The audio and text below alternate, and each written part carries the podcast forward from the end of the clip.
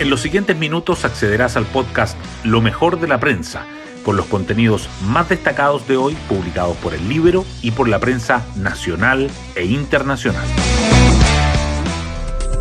Buenos días, soy Trinidad Mate y hoy viernes 19 de enero les contamos que la complicada situación de la ministra de Medio Ambiente, Maisa Rojas, continúa.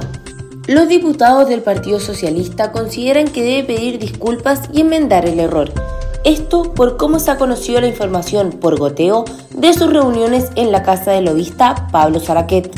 La situación podría incluso ir más allá y ser la antesala a un ajuste de gabinete, puesto que no es la única jefa de cartera cuestionada en estos días. Los ministros de Energía y Salud también han tenido momentos tensos con el oficialismo en el Congreso. Hoy destacamos de la prensa.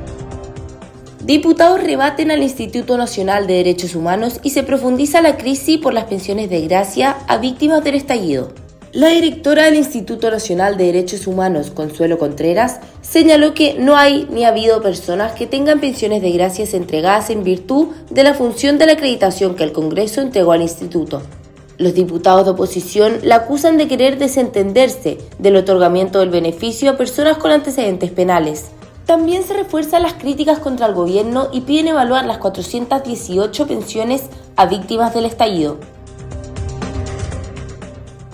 Empresarios critican el informe sobre evasión del Servicio de Impuestos Internos y piden una mesa técnica para un nuevo análisis. La Confederación de la Producción y del Comercio afirmó que la cifra del 51,4% del incumplimiento en el impuesto de primera categoría parece desproporcionada y criticó la metodología usada.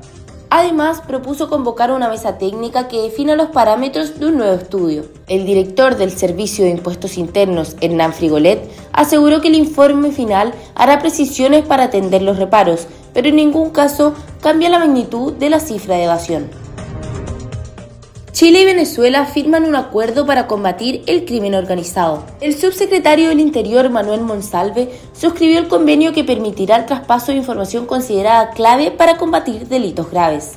Este es un hecho inédito que reafirma vínculos de cooperación para proteger a nuestros pueblos de una amenaza en común, declaró Monsalve. La oposición recibió el acuerdo con escepticismo, cuestionando la credibilidad de las autoridades venezolanas.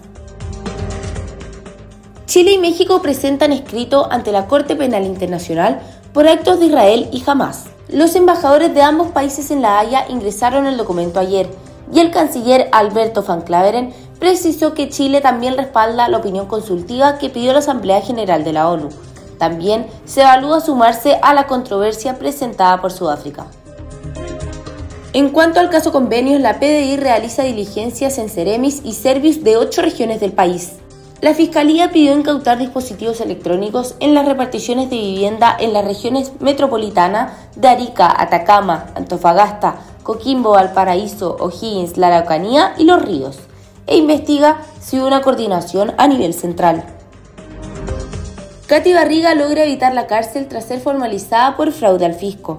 El noveno juzgado de garantía de Santiago dictó arresto domiciliario total y arraigo nacional para la exalcaldesa de Maipú el Ministerio Público, que había solicitado la medida cautelar de prisión preventiva, recurrirá ante la Corte de Apelaciones. Por último, José Ignacio Cornejo pierde la chance de entrar al podio del Dakar. El motociclista chileno tuvo problemas mecánicos en la penúltima etapa. Aunque sigue cuarto en la clasificación general, quedó a 38 minutos del líder y 24 del tercer lugar. Soy porfiado, voy a volver al Dakar hasta ganarlo, dijo Cornejo. Bueno, eso sería todo por hoy. Yo me despido y espero que tengan un excelente fin de semana. Nos vemos el lunes en un nuevo podcast, Lo mejor de la prensa.